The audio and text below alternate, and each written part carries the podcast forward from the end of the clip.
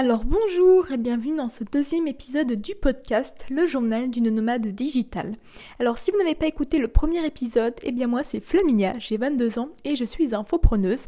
Un infopreneur est une personne qui vend des formations en ligne et c'est mon métier, c'est ce que je fais au quotidien. Je crée des programmes sur internet et je les vends à mon audience.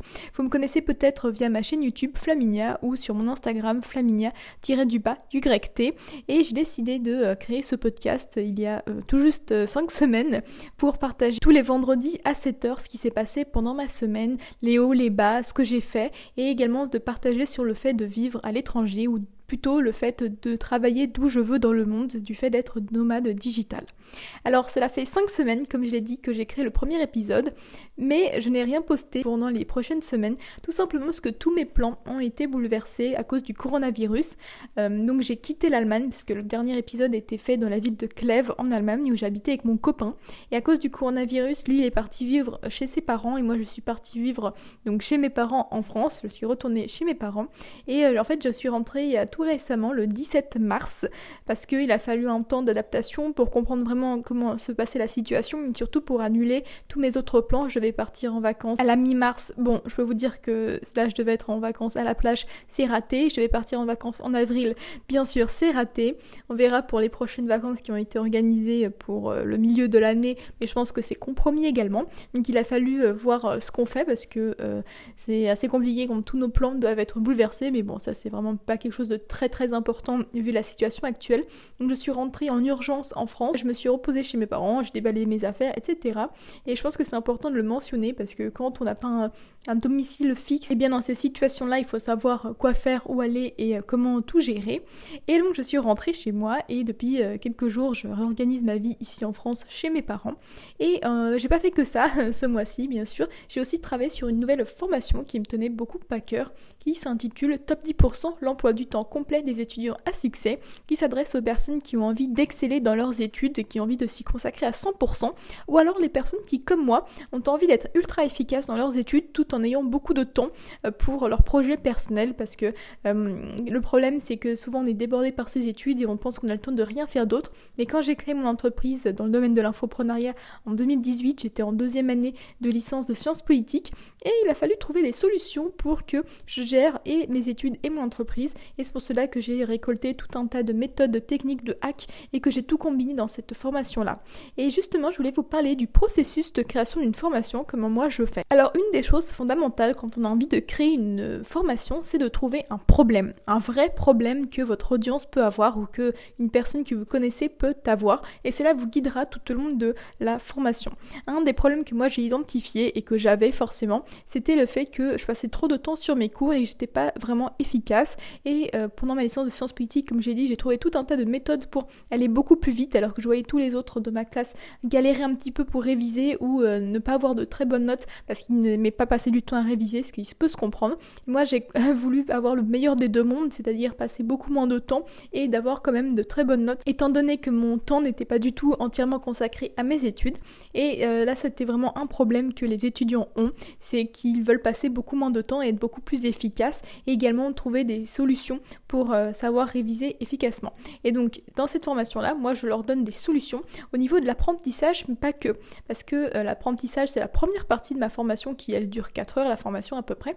Donc, c'est vraiment la première partie, ça s'appelle les 10 phases de l'apprentissage. J'ai analysé 10 phases qui sont essentielles pour vraiment apprendre avec efficacité, et ça ne se résume pas que aux révisions à la fin de l'année, ça se déroule sur toute l'année ou tout le semestre.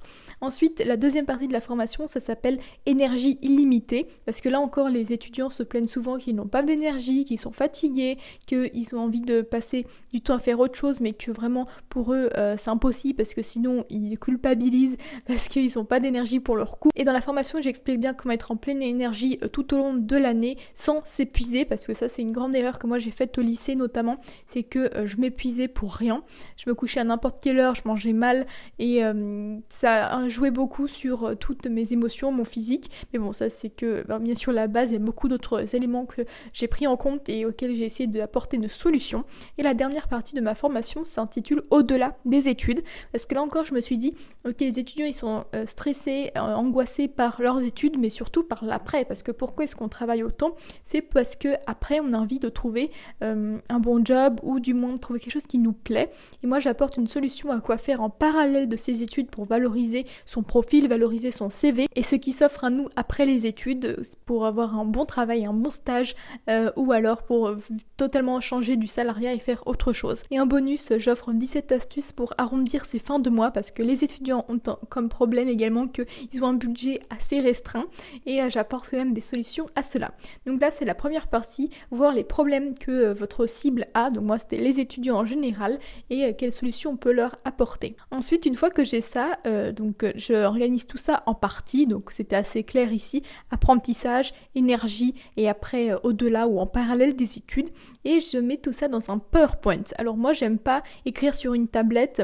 Je n'aime pas non plus me filmer face cam. Je fais des PowerPoint.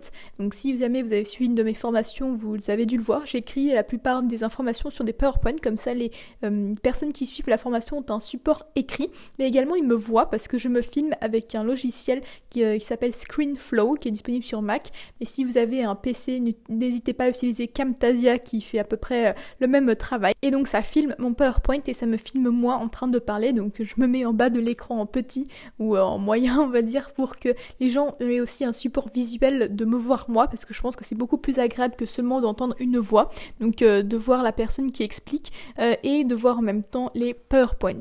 Donc ça c'est ma méthode de travail. Bien sûr, il y a plein d'autres façons de faire. Comme j'ai dit, il y a le il y a les face cam, donc parler directement à la caméra. Il y a le fait de euh, parler en PowerPoint sans montrer son image et juste parler. Il y a également le fait de juste mettre sa voix et ne pas mettre son image quand on explique un PowerPoint. Il y a également le fait d'écrire sur une tablette et de écrire pendant qu'on parle sans mettre sa photo non plus. Bon, il y a plein de solutions. Pour ma formation euh, top 10%, il y a environ 65 euh, slides. Et comme je l'ai dit, la formation fait 4 heures, donc pour vous donner un peu une idée. Et après euh, tout cela, eh bien c'est le moment de filmer. donc il faut être dans une bonne énergie au moment de filmer, parce que quand on filme et qu'on n'est pas en pleine énergie, eh bien ça se ressent en fait, et surtout ça prend beaucoup de temps. on pense que c'est la partie facile en fait de filmer.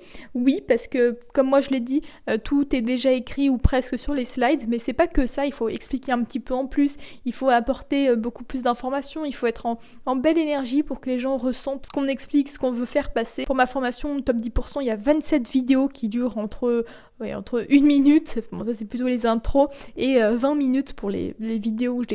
Donc je préfère les petites vidéos parce que les grandes vidéos sont aussi plus longues à charger et sont moins agréables à regarder d'après mon expérience. Mais bon, ça c'est à vous de voir. Ensuite c'est le moment du montage. Alors ça aussi ça prend beaucoup beaucoup beaucoup de temps, pour moi du moins, parce que quand je filme, parfois je m'arrête pour boire, parfois je m'arrête pour euh, ouvrir la porte à quelqu'un, parfois quelqu'un me pose une question.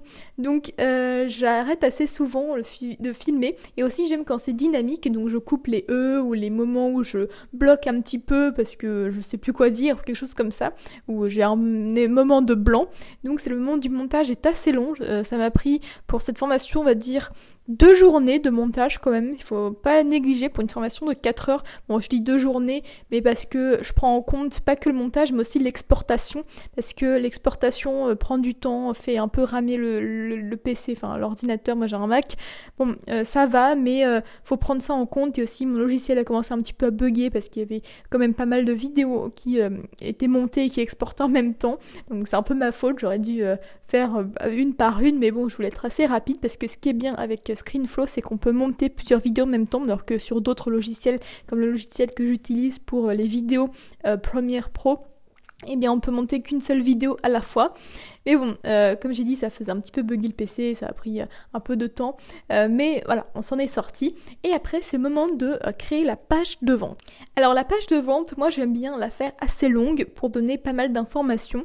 Également, je mets une liste de tous les bénéfices qu'il y a dans ma formation. Alors je reprends les vidéos une à une. Donc bien sûr, je l'ai pas dit, mais je re-regarde toutes mes vidéos. Donc bien sûr, ça va prendre du temps. Mais pendant que je re-regarde toutes mes vidéos pour être sûr qu'il n'y a pas d'erreur de montage, montage ou autre, eh bien je fais une liste de bénéfices de ce que je dis dans les vidéos et après je crée cette liste. Donc là je pense qu'il y avait plus de 1000 mots de bénéfices, rien que de cette liste de bénéfices. Si ça, jamais ça vous intéresse, je vais vous mettre le lien de la page juste en note du podcast si cela vous intéresse pour aller voir ça. Et après c'est le moment de faire une vidéo de promotion parce que sur la page de vente j'aime bien qu'il y ait du texte mais aussi qu'on voit ma tête parce que s'il y a des gens qui tombent dessus et qui ne connaissent pas du tout, ils vont pas aller chercher voir mes vidéos à quoi je ressemble ou, comment j'explique. Donc j'aime bien faire une vidéo où je parle un peu euh, différemment, j'explique pas les mêmes choses que dans le texte. Bien sûr, je présente la formation mais d'une façon différente. Et là, j'ai essayé de faire une vidéo de promotion euh, qui euh, parle surtout des 5 erreurs que je faisais au lycée. Donc j'ai pris une photo que j'avais prise quand j'étais au lycée pendant que je révisais en 2016 et les 5 erreurs qu'on peut voir sur cette photo. Donc j'ai analysé la photo. Donc j'ai trouvé que c'était intéressant de faire un parallèle entre aujourd'hui et à l'époque. Et après, c'est le moment de publier tout ça. Donc, j'ai publié euh, la page de vente et j'ai fait euh, également une vidéo de promotion sur YouTube, donc, qui est la même que celle que j'ai mise sur ma page de vente. Et euh, après, j'ai envoyé un email à ma liste de contacts, parce que j'ai une liste de contacts à laquelle j'envoie un email tous les jours à 20h. Et pendant toute la semaine, je leur envoie un email quand je fais la promotion de la formation, leur disant qu'il y a une nouvelle formation et j'ajoute des informations petit à petit. Par exemple, il y a aussi, j'ai reçu des questions par rapport à la formation, donc j'ai répondu dans un autre email, puis j'ai envoyé la vidéo de promotion, etc. Donc toute la semaine, j'essaie d'envoyer un email avec de la valeur qui a un rapport avec la formation, donc avec les étudiants. Par exemple, comme on est en confinement, j'ai aussi envoyé un email de quoi faire euh, quand on est étudiant et qu'on est confiné. Et euh, donc euh, je les reposte ces, lettres-là, ça s'appelle la lettre du bien-être, je les reposte sur mon site internet si cela vous intéresse pour voir les emails que j'ai envoyés. Mais bon, c'était pour vous dire un petit peu comment je fais. Et je pense qu'on va clôturer le podcast ainsi. Je voulais vous donner un petit update d'où j'en étais dans ma vie, c'est-à-dire que je suis rentrée en France, que j'ai créé une nouvelle formation et que euh, maintenant je suis confinée chez moi et que j'ai du temps pour travailler sur beaucoup d'autres choses. Donc euh, pour rappel, je sors un podcast tous les vendredis à 7h du matin et je publie 4 vidéos par semaine. Le mardi à 6h du matin, je poste une vidéo pour les étudiants. Le jeudi à 6h du matin, je poste une vidéo pour les infopreneurs, les personnes qui souhaitent se lancer dans l'infoprenariat. Et le samedi et le dimanche à 6h, je poste des vidéos de voyages, de musées que j'ai visités, de pièces de théâtre ou de films ou de séries, un petit peu tout ce qui me passe par la tête. Je vous remercie beaucoup d'avoir écouté ce podcast, le journal d'une nomade digital. Si vous voulez m'encourager et m'aider, n'hésitez pas à mettre une note sur la plateforme de podcast que, vous écoutez. Si vous êtes sur Apple Podcast par exemple, mais n'hésitez pas à mettre 5 étoiles, ça m'aiderait énormément. Et si cela vous a plu, n'hésitez pas à le partager à d'autres personnes. Ici, je partage vraiment euh, naturellement, brut, tous les hauts, les bas de l'infoprenariat et de ma vie de digital nomade. Je vous remercie d'avoir écouté ce podcast et surtout n'oubliez pas, surmotivez-vous au quotidien. Je vous dis à très bientôt, à la semaine prochaine même. Ciao